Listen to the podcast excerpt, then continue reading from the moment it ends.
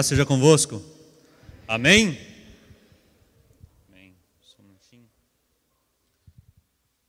Só um pouquinho para trás.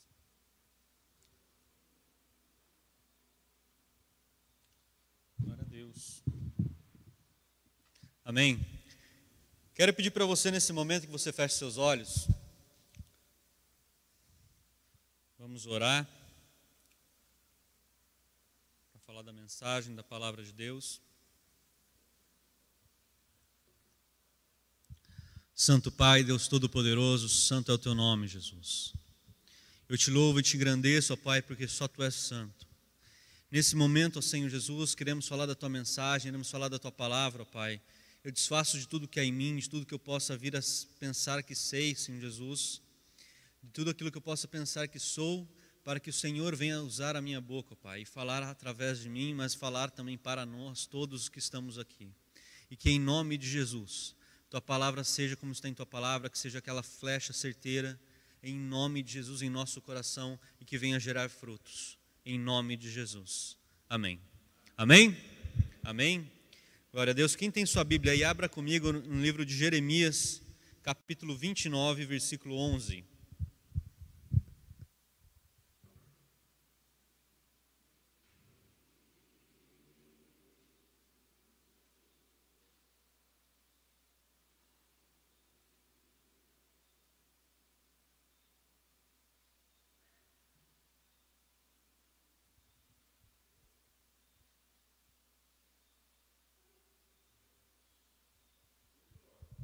Amém.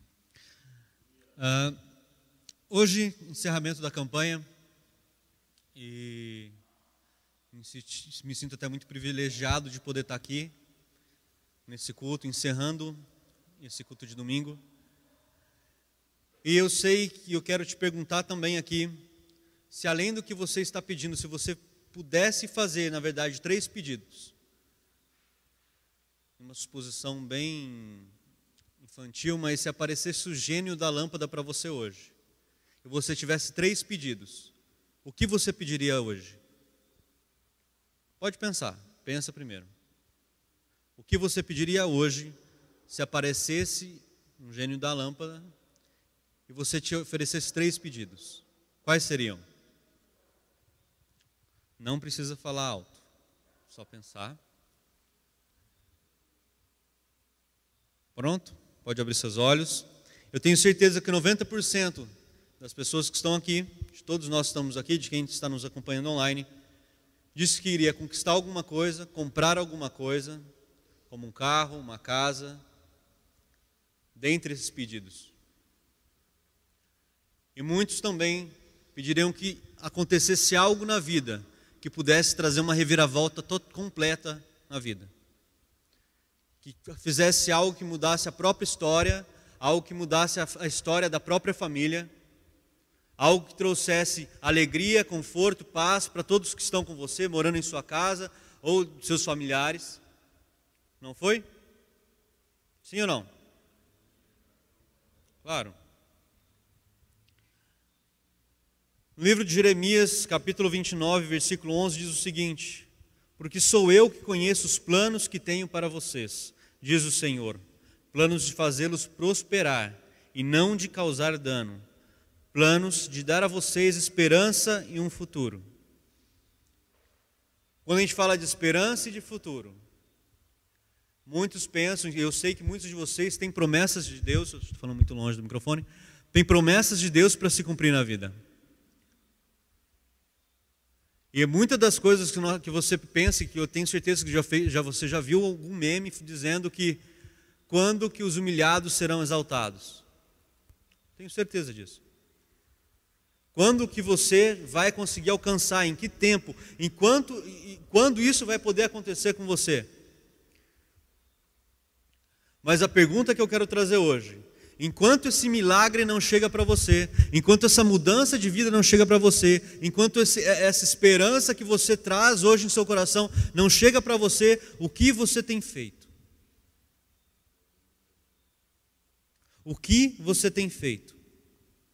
Lucas 16, 8 diz o seguinte: E louvou aquele Senhor o injusto mordomo, por haver procedido prudentemente, porque os filhos deste mundo são mais prudentes na sua geração do que os filhos da luz. Ele está dizendo o seguinte: que os filhos das trevas, os filhos, os filhos desse mundo, são mais prudentes do que você, filho da luz. E o que, que isso tem a ver com a nossa conversa? O que, que isso tem a ver com o que fazemos hoje? Tem a ver porque muitas vezes nós esperamos que as coisas caiam do céu no nosso colo. Nós esperamos que, como chuva, caia, caia o nosso desejo aqui. É como esperar que você ganhe na Mega Sena sem nunca apostar. É uma analogia, tá? Não é para você jogar na Mega Sena. Mas isso que a gente vive fazendo. Em Isaías 64 diz o seguinte: Desde os tempos antigos, ninguém ouviu, nenhum ouvido percebeu, e olho nenhum viu outro Deus além de ti, que trabalha para aqueles que nele esperam.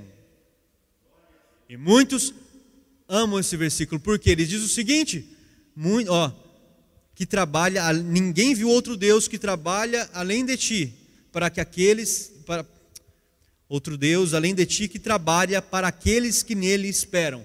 E o problema disso é que nós entendemos que o esperar aqui é esperar sentado as coisas acontecerem. Literalmente, esperar e orar, falar: Deus, Faz isso por mim. Faça coisa para mim. Só que o texto diz o seguinte: a, a, correta forma de ler é o, é o que? Que trabalha para aqueles que nele confiam e que sabem que ele está fazendo, está trabalhando por você, mas não quer dizer que você não tenha que se esforçar para alcançar aquela vitória que ele está dizendo. E para isso, como estamos no encerramento da campanha, eu trouxe algumas chaves podem se, ser, ser entendidas como chaves para a vitória. Chaves para a vitória. E através dela a gente vai até lembrar um pouco da parábola dos talentos, em que, Deus, que o, o Senhor deu para um, uma pessoa um talento, para outro dois e para outro cinco. Amém? Amém ou não? São sete. Primeira chave para você entender como que a vitória deve chegar para você é: não aceite o sofrimento como destino para a sua vida. Se você puder anotar, anota. Não aceite o sofrimento como destino para a sua vida. Eu não sei porquê, mas muitas pessoas vêm para a igreja e acham que ser cristão é viver uma vida de sofrimento. Que você vai, desde quando aceitou a Cristo, vai sofrer como ele sofreu até o resto de seus dias. Eu não sei de onde tirou isso. Você sabe por que eu não sei de onde tirou isso? Porque começa em Deuteronômio 28, 13, diz que você foi instituído como sacerdote. Em outras palavras, no Novo Testamento, Jesus diz que nós seremos como Ele, filhos, somos considerados filhos de Deus, e como os filhos de Deus, que o Rei que Ele é, nós temos que agir conforme o que somos. Um rei ou um príncipe, eles sofrem? Sim ou não? Sim ou não? Eles passam por sofrimento, mas eles não sofrem a vida toda. Significa que o quê? O teu período de sofrimento, ele tem começo e tem fim. O teu período de sofrimento, ele deve começar e deve terminar. Mas ele não deve perdurar a tua vida toda. Jesus não te chamou e Deus não te traz aqui para você sofrer a tua vida inteira. Ele te chama porque ele quer o melhor para você.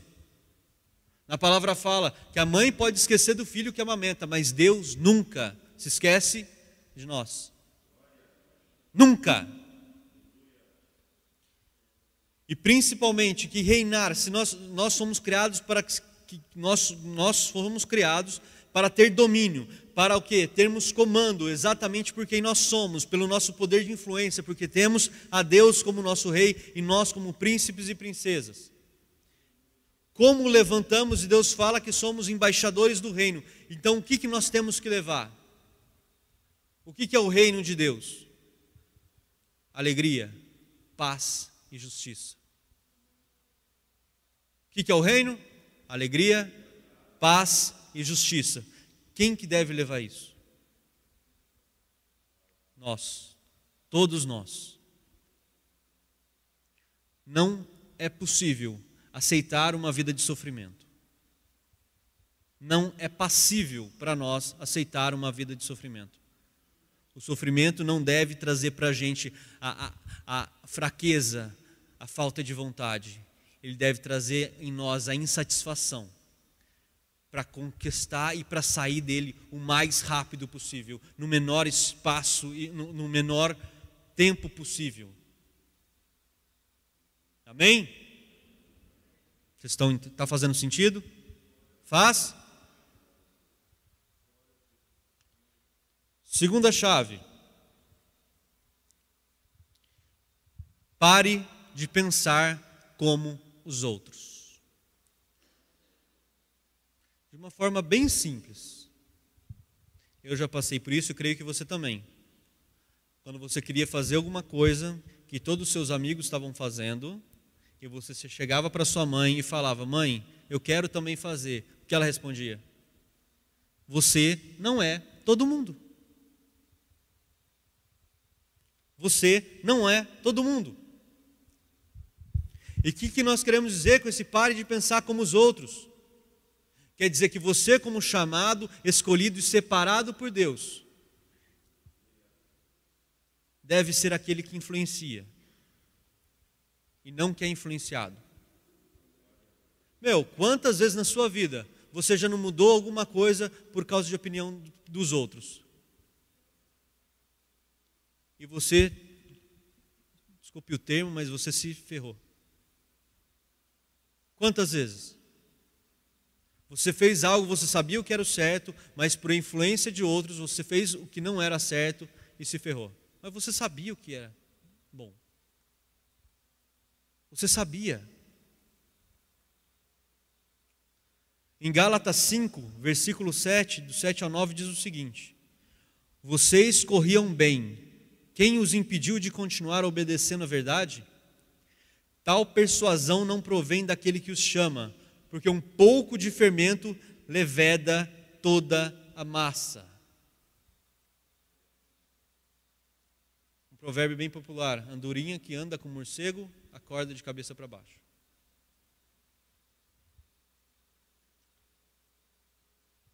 Se Noé fosse pela mente dos outros, ele não teria construído a arca. Sim ou não?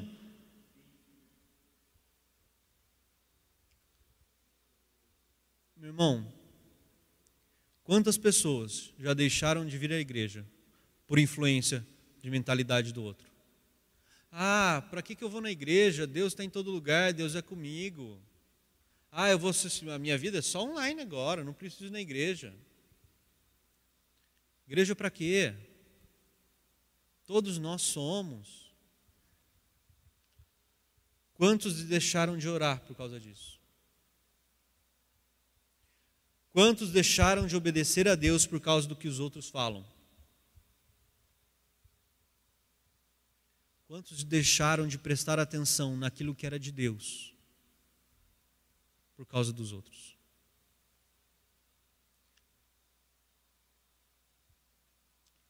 Traduzindo essa chave, vira para o teu irmão, fala para ele: Pode virar mesmo, falar. Não seja uma Maria, vai com as outras.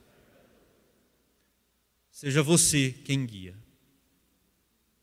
Seja você aquele que leva e influencia os outros aquilo que as aproxima de Deus e não aquela que afasta. Amém? Terceiro ponto.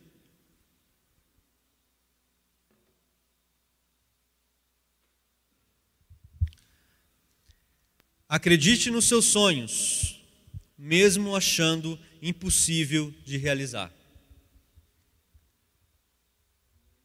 Acredite nos seus sonhos, mesmo que você ache que os outros, na verdade, achem que é impossível de acontecer e de realizar. Você já contou alguma coisa para alguém, a pessoa falou assim: Meu, isso é impossível de acontecer? Você já pensou em então algum negócio que você disse para qualquer pessoa e a pessoa falou: Isso não vai dar certo? Pouso Alegre não serve para isso. Já? Já pensou em fazer qualquer coisa que o outro disse o seguinte: Meu, tira isso de cabeça, isso é impossível de acontecer. Impossível. Você está fora da realidade, está sonhando, está vivendo coisa que não existe. E aí eu quero te levar para uma história na palavra de Deus que é de um rapazinho que sonhou que os filhos, que, que os irmãos dele se curvariam perante ele. Você sabe dessa história? José sonhou que os irmãos dele se curvariam perante ele, que o pai e a mãe dele se curvaria perante ele. E ele contou o sonho. E o que aconteceu? Tentaram acabar com ele. Mas Deus transformou a vida dele, colocou ele como governante e fez com que o sonho dele se realizasse. Você tem que entender que o sonho que é impossível para os outros, Deus vai fazer por você. Mas existe um trilho que você tem que seguir para que isso venha a ser conquistado. Eu tenho um amigo eu conheci ele há pouco tempo. E ele foi desafiado por um outro a fazer uma viagem. E nessa viagem ele, tinha, ele iria de carro com a família. Ele, per, ele teria que percorrer 58 mil quilômetros. É longe. E ele disse para algumas pessoas. E qual que era a resposta? Você é louco. Para que, que você vai fazer isso? Você tem tua estabilidade aqui na cidade, você tem comércio. Para que você vai fazer isso? Você sabe por quê? Porque era um sonho. Para muita gente era impossível de realizar. Você sabe o que fez? Colocou os sonhos na mão de Deus e fez com que Deus fosse guiando o caminho dele até alcançar. Esse amigo meu, ele é de Ubatuba. Ele viajou de Ubatuba até o Alasca de carro. É longe, é longe, é longe, é longe. E você sabe o que mais me chamava a atenção nessa história? É que quando ele ia, ele encontrava pessoas no caminho. Ele encontrou um cara que ele rodou, esse rapaz, rodou a América Latina, uma parte da América Central, de bicicleta. Ele atravessou país, imagina, da Argentina e foi subindo até chegar, se não me engano, em Honduras. De bicicleta. É louco ou não é? É ou não é? Mas é louco para quem? É louco para quem? Existia um sonho no coração e o sonho era de alcançar isso. A questão é: nós temos que ter foco em nossos sonhos, foco naquilo que Deus coloca no nosso coração, mas não simplesmente foco de, de, só falar, Deus, faz aí, mas foco da sua preparação para que a tua vitória, quando chegue para você, você esteja preparado para tê-la em tuas mãos. Você acha que uma viagem, uma viagem dessa de 58 mil quilômetros não é cansativa? Teve uma preparação? E esse cara de bicicleta, o que, que ele andou de quilometragem antes para ele poder conseguir alcançar isso? Você imagina um encontro de duas pessoas, um viajando de carro, outro de bicicleta, cruzando a América inteira. Você sabe o que mostra? Que na busca pelos teus sonhos, para alcançar o impossível, você vai encontrar pessoas que também foram desacreditadas, mas que não perderam o foco e estão tentando alcançar o impossível. Todos aqui conhecem um cara, um pugilista chamado Mike Tyson? Conhecem? Sim ou não? Mike Tyson ele dizia o seguinte, que antes de uma luta, na época de preparação dele para aquela luta, ele tentava descobrir o que o adversário dele estava fazendo.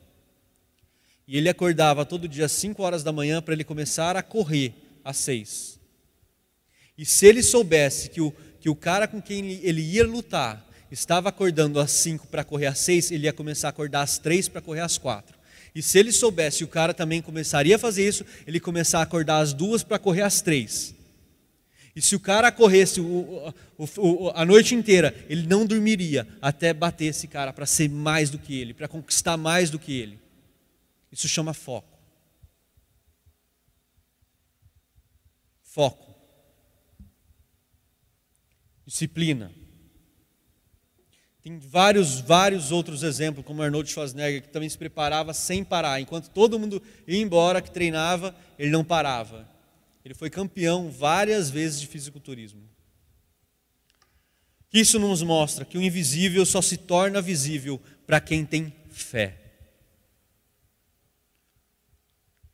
E a fé vai no acreditar que aquilo vai acontecer, independente da situação, independente das pessoas que estão com você, independente que todo mundo, que todos falem, não é impossível isso acontecer.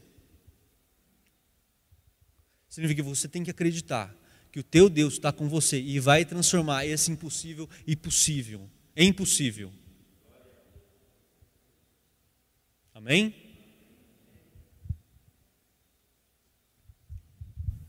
Quarto ponto.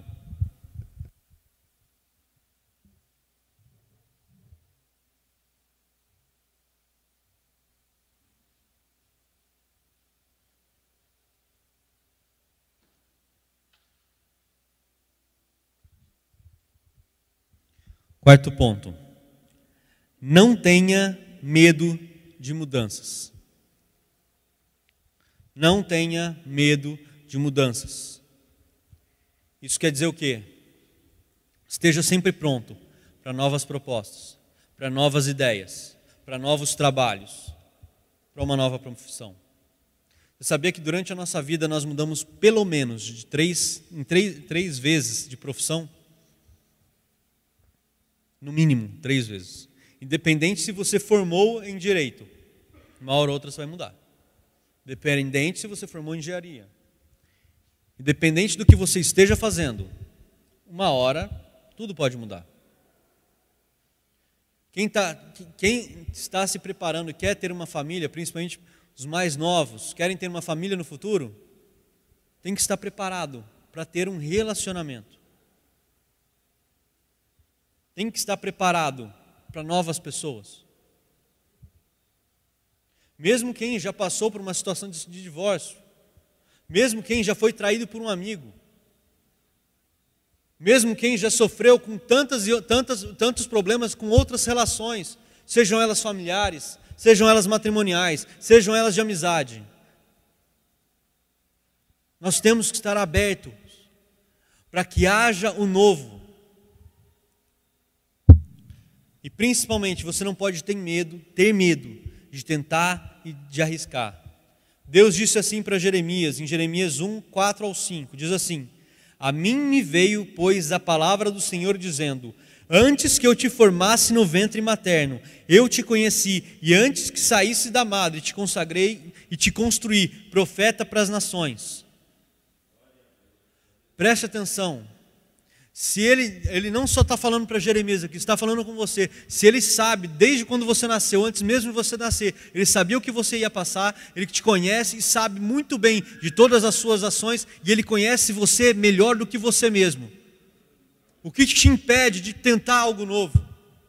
De trazer uma mudança de, de melhora para a tua vida? O que te impede? O que, que te impede hoje? Nós temos que ter uma ação só para com Deus: é estar dispostos. Lembra quando fala que Deus não, não chama os capacitados, mas capacita os chamados? Você sabe por quê? Porque muitas vezes aquele que é o mais capacitado de, de, todos não é disposto a se colocar em humildade na presença de Deus para que seja transformado e seja trabalhado para que ele venha alcançar coisas impossíveis. A questão é que temos que estar dispostos para fazer aquilo que Ele coloca em nossas vidas, porque Ele está preparando você para alcançar algo muito melhor lá na frente.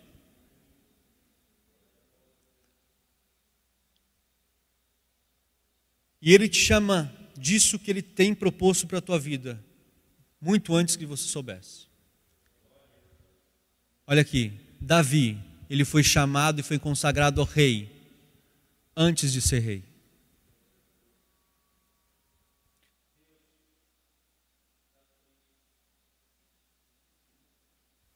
Oi? Voltou. Quando Davi foi chamado, ele foi consagrado rei, ele saberia, e ele sabia que ele ia ser rei. Ele sabia disso.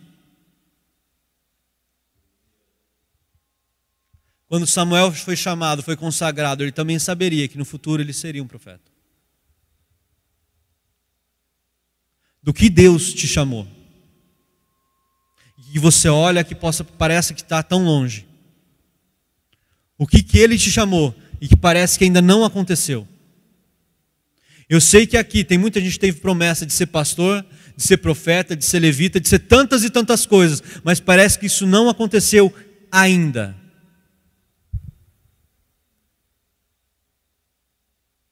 Ainda.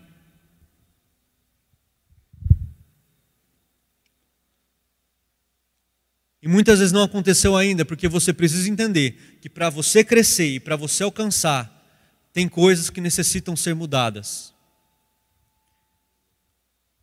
Tem uma frase que eu acho sensacional que diz o seguinte: Você não se torna aquilo que você quer. Isso é uma mentira.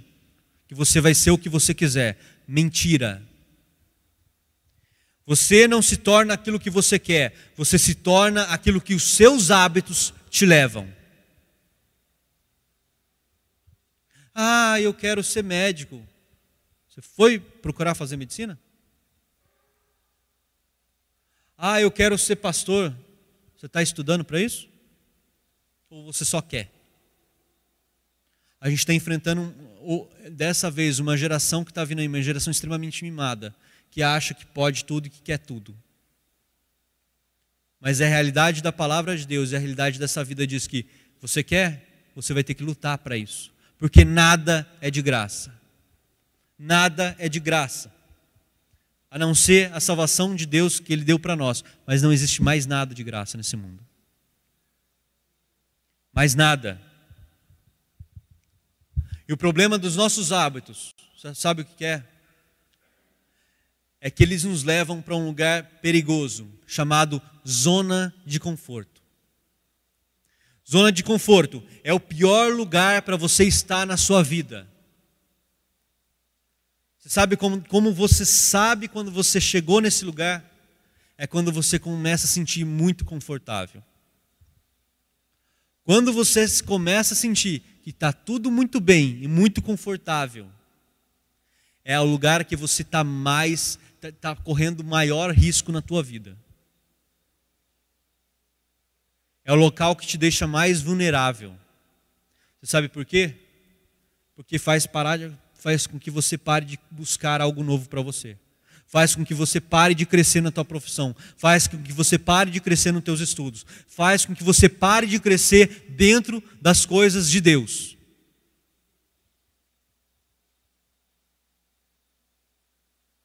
Que eu quero dizer simplesmente é que você nunca pode se contentar com o que você tem hoje.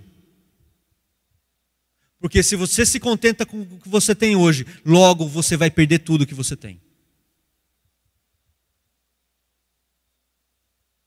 Você deve ser o quê? Você deve ser grato pelo que você tem hoje. Grato por onde Deus te colocou hoje. Grato por aquilo que Deus fez com que você conquistasse hoje. Mas você nunca deve se contentar. Porque saiba o seguinte, que sempre tem algo melhor para a tua vida. Sempre Ele tem algo melhor para a tua vida. Sempre ele tem, ele tem algo que vai te entregar, que vai ser maior do que você tem hoje. Só que você tem que acordar para que o teu hábito te leve para esse lugar. Para que as tuas ações comecem a te levar para esse lugar. Para que a vitória que você espere comece a te levar para esse lugar.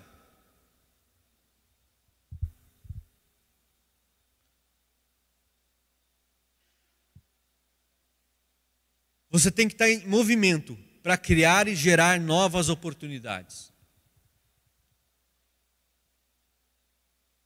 Um exemplo simples é que você pede, você sonhou na sua vida em ter um carro que custe, um exemplo, tá? Um exemplo. Que custe 100 mil reais. Você sonhou isso para a sua vida. Mas até agora, você não conseguiu alcançar aquilo. E aí te pergunto: você se planejou já na sua vida para você alcançar esse objetivo que você colocou? Você tem aumentado o seu nível intelectual para que você venha conseguir um trabalho melhor que te possibilite chegar lá? Melhor ainda, você tem traçado metas hoje para a sua vida que você tem que alcançar, para que venha a, ver o trabalhar de Deus na sua vida, para que você alcance o melhor para você, porque tenha certeza que é isso que Ele quer para você? Você tem traçado isso? Ou você ainda está só esperando, falando, Deus me dá isso, Deus eu preciso disso, Deus eu preciso disso, Deus eu preciso disso. E por que, que me lembra a parábola dos talentos? Porque quando o Senhor dá os cinco talentos para um, dois para outro e um para outro, o de cinco, ele, o que, que ele faz? Ele faz com que vire mais cinco. Deus espera de nós que sejamos bons mordomos daquilo que Ele nos deu e que venhamos a dobrar o que Ele tem dado a nós. Mas você só consegue isso a partir do momento que você se prepara, que você traça metas, que você busca esses objetivos. E não simplesmente fique achando que se você enterrar isso que Ele te deu hoje, quando Ele vier cobrar de você, aquilo vai estar enterrado.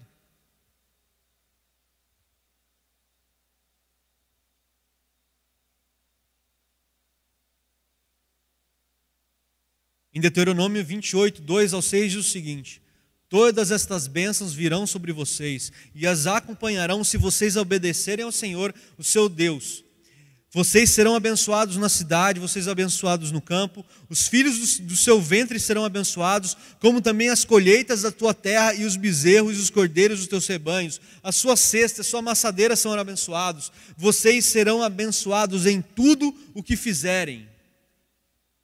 Esse versículo está dizendo o seguinte: quando você alcança o favor de Deus, e você traça aquilo que Ele deseja para você, e aquilo que tenha certeza que Ele quer o melhor para a tua vida, não só você é abençoado, mas a tua família é abençoada, os teus pertences são abençoados, o teu, o teu futuro, o teu legado, aquilo que você deixa nessa terra é abençoado, em tudo que você põe a mão é abençoado.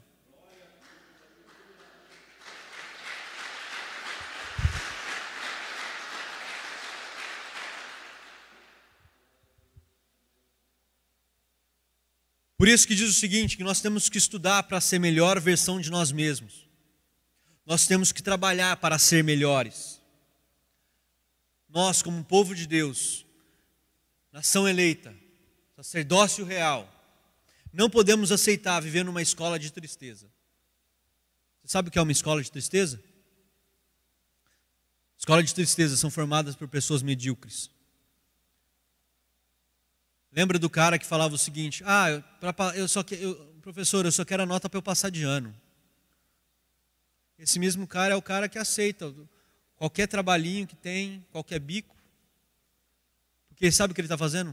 Ele só está esperando a morte. Ele não vive. Ele muito tenta sobreviver. Isso é ser medíocre. Deus não te chamou para ser medíocre. Deus não te chamou para ser ordinário.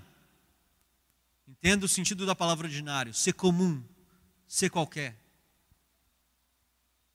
Deus te chamou para que você se orgulhe daquilo que você tem, mas você espere o melhor dele para você. Que nós temos que ter uma ambição, é ambição mesmo. Nós temos que ser pessoas ambiciosas. Ser ambicioso no sentido intencional, com intencionalidade. Eu quero aquilo porque eu sei que Deus está comigo e Ele vai fazer alcançar coisas melhores, não só para mim, mas para minha família, para minha comunidade, porque eu quero mudar essa geração e é agora. Deus quer te usar para mudar aonde você está agora. Não quando você se envelhecer e não ter mais força para fazer. Entenda que Deus quer transformar a tua vida, não é só amanhã, mas é agora. Só que você tem que querer. Você tem que querer algo melhor e algo novo para você.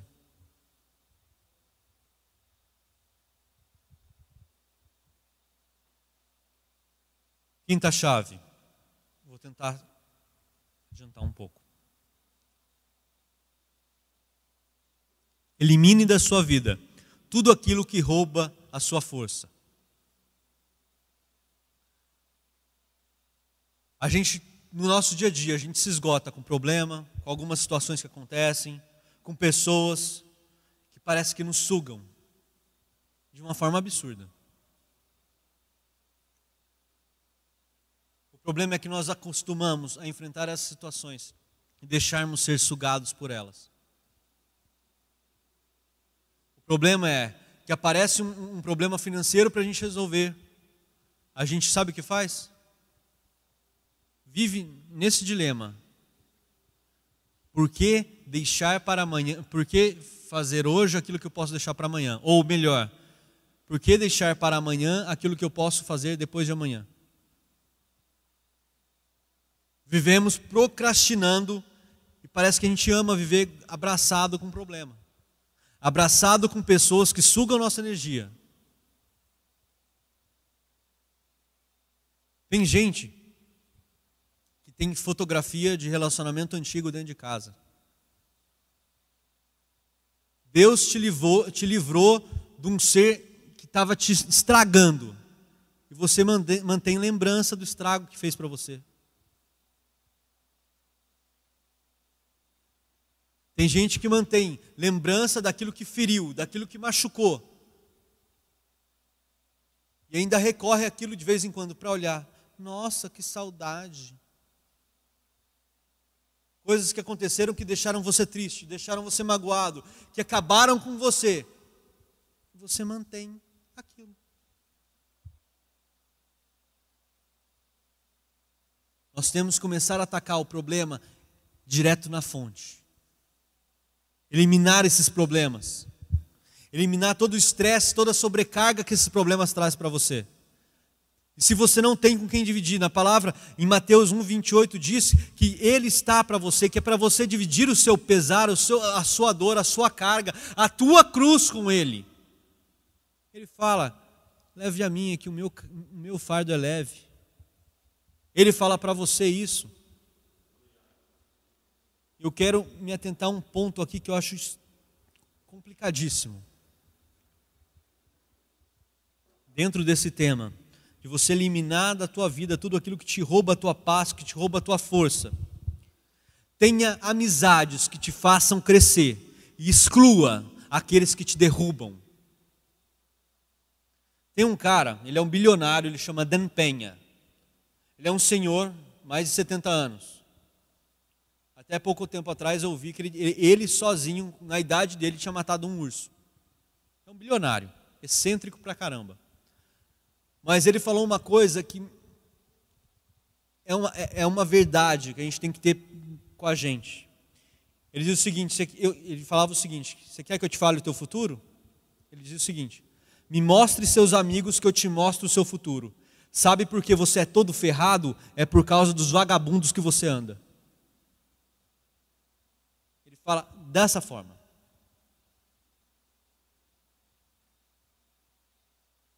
Você já ouviu falar de uma teoria que fala que você é a média das cinco pessoas que você mais convive? O problema é que muitos amigos que você tem, você pode ter de infância. Muitas pessoas que você hoje escolhe, nós escolhemos as pessoas que estão em nossa volta.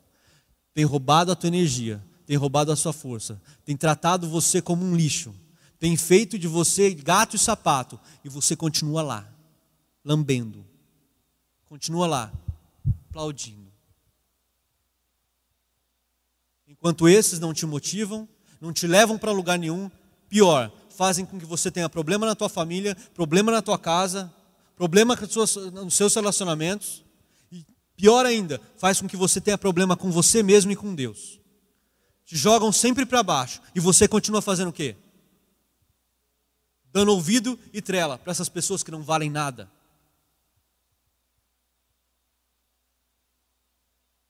Por que continua fazendo isso? Por que continua aceitando migalha? Por quê? Eu vou te dar um exemplo de amizades para você ter. Na palavra de Deus fala que Jonatas e Davi eram muito amigos. E Davi e Jonatas era filho de Saul, rei de Israel. E que Saul, num acesso de fúria e tudo mais, queria pegar e matar Davi. Jonatas foi lá e arrumou um jeito de fazer com que seu melhor amigo conseguisse fugir.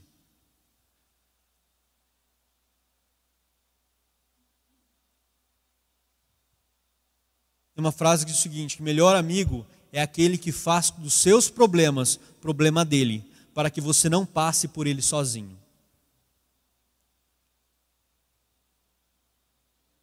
Agora pensa na tua, ao teu redor, as pessoas com quem você convive. Quem tem sido teus amigos de verdade? Quem, aqueles que você tem compartilhado o teu sonho, tem falado, cara, pode ser difícil, mas eu vou junto com você. Isso vai dar certo. A gente vai fazer dar certo de um jeito ou de outro. Com quem você tem se aberto hoje e que tem falado, ó, pode confiar em mim, eu estou com você. Para quem você tem sido essa pessoa?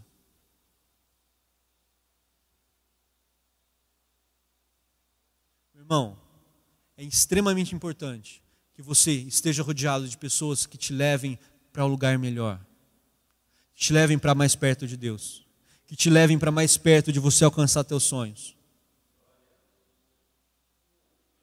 se você no seu grupo hoje de amizade não tem isso, comece a trocar. Comece a buscar pessoas que vão te levar mais perto disso. Ah, eu quero ter uma vida financeira maravilhosa, e você tem andado com pessoas que só são quebradas, que só te quebram, que não têm objetivos, nem, obstáculos, nem, nem não objetivos, nem sonhos na vida. Para onde você acha que você vai?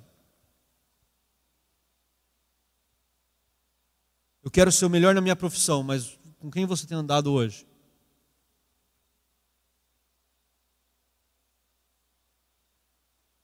Quem que você tem andado hoje? Ontem, vou dar um exemplo simples disso. Ontem, eu fui com alguns amigos escalar. Na verdade, fui ver eles escalarem mais precisamente. Eu lembro que numa rocha de mais ou menos uns 30 metros, tinha uma, uma certa dificuldade na, na, na saída e principalmente no meio dela para conseguir avançar.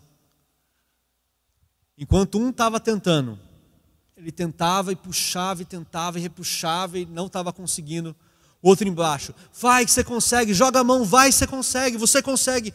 E a pessoa já estava toda cansada, sem força nenhuma. Vai, você vai conseguir, vamos, vamos, vai, você consegue. Não está conseguindo, peraí, descansa um pouco. Olha de novo, pula, vai, você consegue. Isso é exemplo daquilo que você tem que ter na tua vida. E daquilo que você tem que ser na vida das outras pessoas.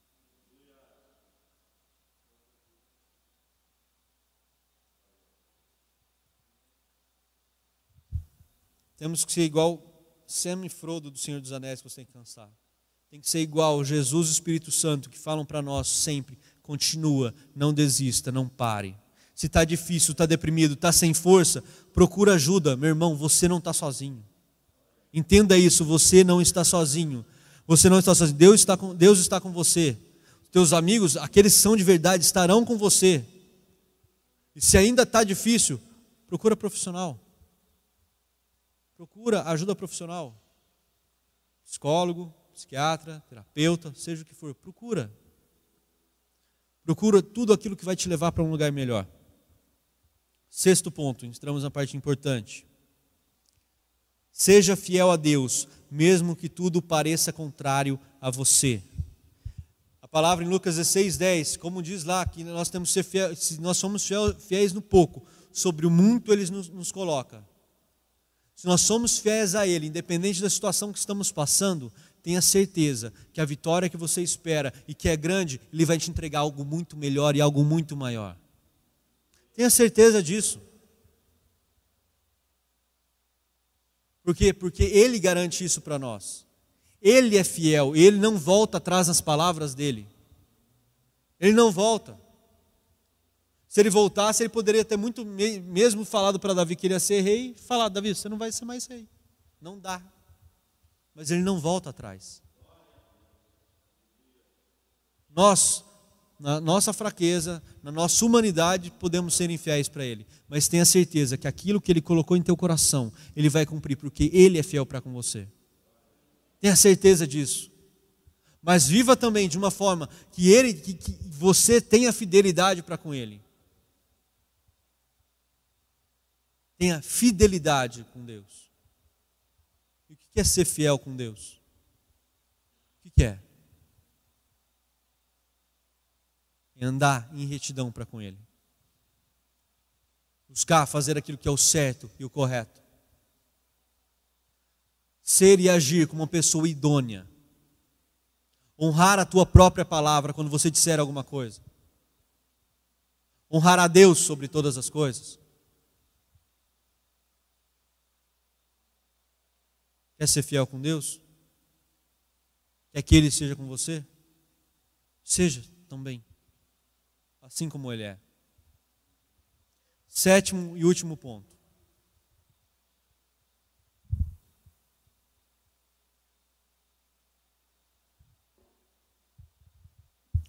Viva uma vida com Deus e para Deus, sendo sempre gratos, gratos a Deus sempre grato a Deus. Meu irmão, tem uma coisa que todo mundo fala: ah, nós somos soldados de Cristo, soldados de Cristo. Deus, Ele não nos criou para sermos exército dele. Ele não nos criou para sermos soldados dele. Você sabe para que Deus te criou? Para que sejamos família dele. Família para que venhamos a ter um relacionamento com Deus. Relacionamento quer dizer o quê? Estar todos os dias junto com Ele, estar todos os dias vivendo para Ele, estar todos os dias andando junto com Ele. E como se faz isso? Primeiro, quanto você tem orado?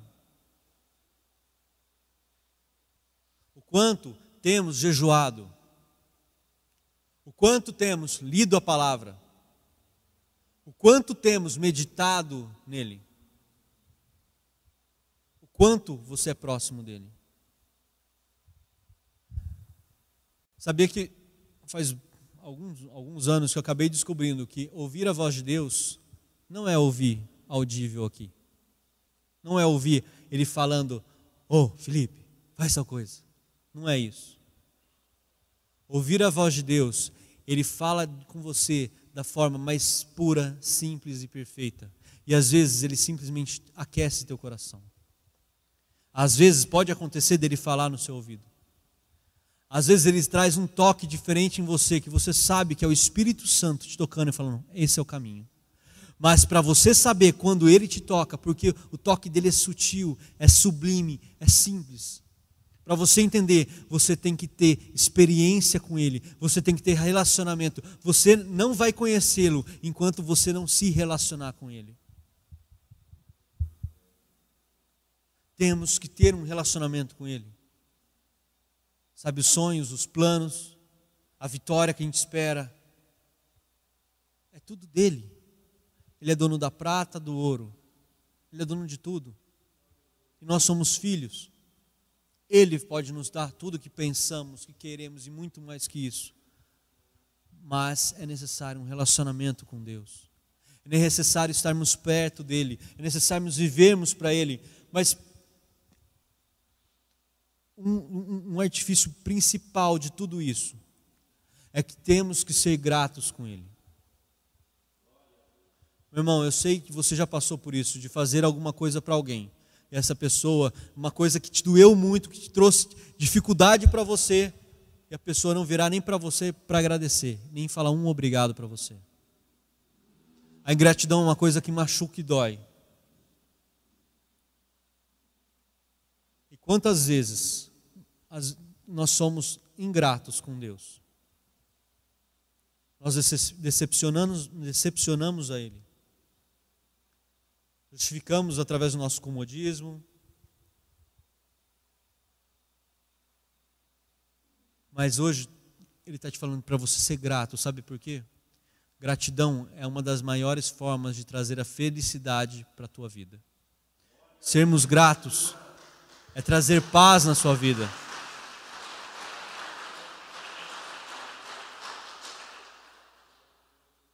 Sermos gratos é o que traz a presença dele também.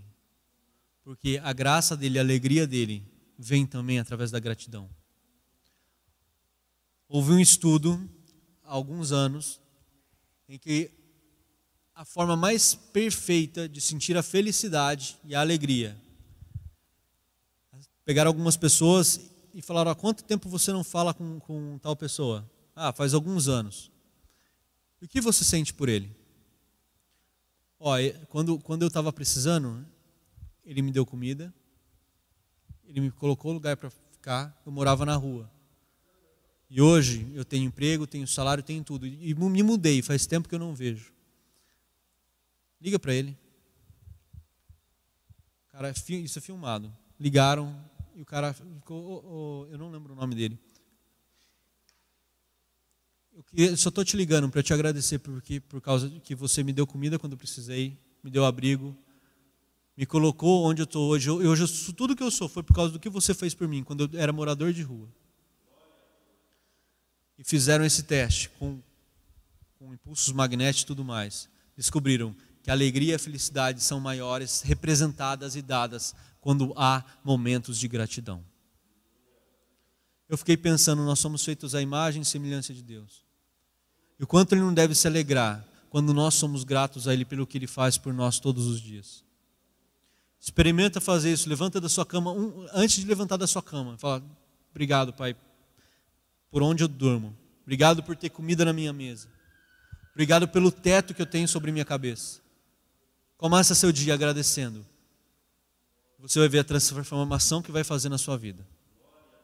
Na verdade, vamos fazer isso agora. Todo mundo fica de pé. Em nome de Jesus, para encerrar.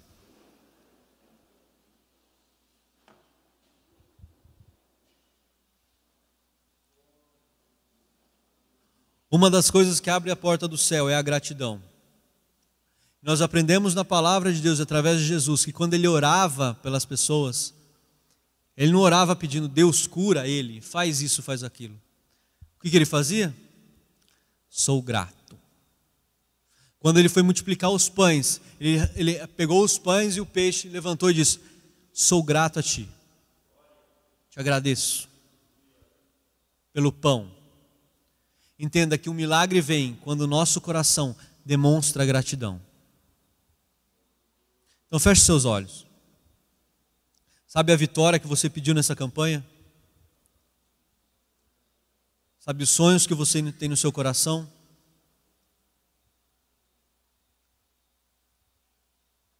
Quero que de olhos fechados você coloque todos eles em Deus e comece a agradecer por cada um deles.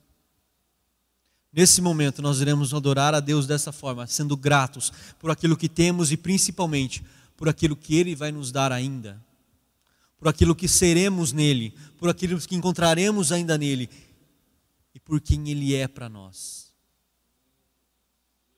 Feche seus olhos. Santo Deus poderoso, nós te louvamos nesse dia, Pai, nós te louvamos nesse momento, nós te louvamos que estamos aqui, ó Pai. Em nome de Jesus, nós somos gratos a Ti, ó Deus, por todas as Tuas graças, ó Pai, por tudo aquilo que tem, tem, tem, temos alcançado em Ti. Senhor Santo, cada pessoa que está aqui, ó Pai, cada um que veio nessa campanha, ó Deus, que trouxe, Senhor Jesus, o seu pedido, a sua, a sua vontade, ó Pai, o seu desejo de alcançar, de conquistar essa vitória, ó Deus. Nós te agradecemos por cada um deles, por cada vitória colocada aqui, Senhor Jesus, cada pedido, ó Pai. Nós te agradecemos que nós sabemos que a, a, a, tua graça é a demonstração do teu amor, ó Deus Santo, é a demonstração do teu perdão, é a demonstração do teu amor e da tua misericórdia para conosco, ó Pai. Nós somos gratos porque o Senhor deu seu Filho por nós, nós somos gratos, ó Deus, pela, pela comida que temos hoje, pelo nosso alimento, nós somos gratos, ó Pai, por estarmos vivos aqui, nós somos gratos pela família que temos, nós somos gratos pelos nossos amigos amigos. Nós somos gratos, Senhor Jesus, por tudo, tudo que o Senhor tem dado em nossas mãos, ó Pai. Nós te agradecemos que só Tu és Deus, Senhor Jesus. Nós te agradecemos, ó Pai, pelas tuas conquistas, pela tua misericórdia que olhou para nós, pobres, ó Pai, fracos, nus, ó Deus. Nos fez filhos teus, nos adotou, ó Pai. Nós te agradecemos por Jesus. Nós te agradecemos, ó Deus, por todas as vitórias que nos trouxe até agora. Nós te agradecemos pelo emprego que temos e por aquilo que ainda iremos ter, ó Pai. Nós te agradecemos, ó Deus, pelos sonhos e projetos que o Senhor já nos entregou. Nós te agradecemos pelos sonhos e projetos que ainda o Senhor há de colocar em nosso coração. Nós te agradecemos, ó Deus, porque o Senhor é o nosso Senhor e o nosso Salvador. Senhor, eu te agradeço, eu te agradeço por cada sonho, Senhor, depositado aqui. Eu te agradeço, Senhor, porque eu sei que o Senhor há de fazer, Senhor, muito mais do que pedimos, do que pensamos e do que sonhamos. Nós te agradecemos, ó Pai, por toda a tua misericórdia por nós. Nós te agradecemos, ó Deus, porque eu sei que o Senhor estará sempre ao nosso lado, cuidando de nós e nos levando sempre para mais perto de Ti, ó Pai. Nós te adoramos. Nós te agradecemos e te louvamos, ó Pai, em nome de Jesus. Amém e amém. Deus os abençoe e que tua vida seja sempre com Deus em gratidão, em retidão e que teus sonhos se concluam, mesmo que sejam os mais loucos possíveis, em nome de Jesus. Dê uma forte salva de palmas ao Senhor.